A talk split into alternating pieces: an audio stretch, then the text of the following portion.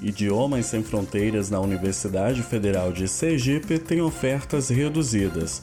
O programa antes mantido pelo Ministério da Educação recorre agora aos recursos internos da universidade, oriundos do Programa Institucional de Apoio à Extensão, PAEX.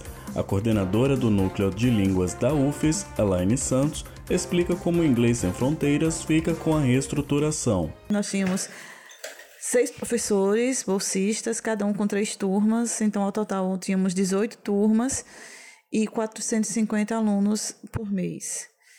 Com os cortes, perdemos todo o incentivo financeiro e com isso o nosso incentivo agora é da própria instituição.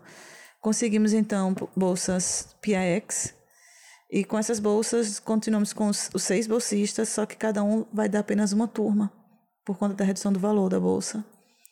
E com isso, de 18 turmas, passamos para 6. E de 450 alunos, apenas 150. Com esses cortes, se não houver um retorno financeiro do MEC, é muito difícil a gente conseguir atingir essa meta, só com os recursos internos. Para o estudante de letras inglês e professor bolsista do Inglês Sem Fronteiras, Franklin Correia, o programa traz ganhos à universidade e avalia como injusto a suspensão feita pelo MEC programa ele é muito importante, não só para a gente, como os professores, mas também para os alunos da universidade, porque não é fácil você encontrar cursos de inglês de graça, principalmente dentro da universidade. Então, eu julgo que o programa seja de extrema importância e que não faz sentido o governo cortar algo que não gera tantas despesas e que traz tantos lados positivos para a universidade. O estudante da graduação, Matheus Pinheiro, comenta como o Inglês Sem Fronteiras tem contribuído para a sua formação profissional. Como eu faço iniciação científica, então a gente tem que ler muito artigo em inglês ou coisas do tipo. Então, o Inglês Sem Fronteiras proporcionou a mim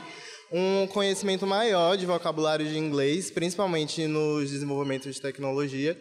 E aí, hoje em dia, eu consigo ler os artigos com mais facilidade, bem como conversar com, com pessoas que são de outros países que vêm para dar palestras. As próximas ofertas para os cursos presenciais de agosto estão disponíveis em isvealuno.mec.gov.br. As inscrições podem ser feitas até às 12 horas do dia 18 de julho. Matéria produzida para a disciplina de Jornalismo Integrado 1, sob as orientações dos professores Josenildo Guerra, Christian Góes e Eduardo Leite.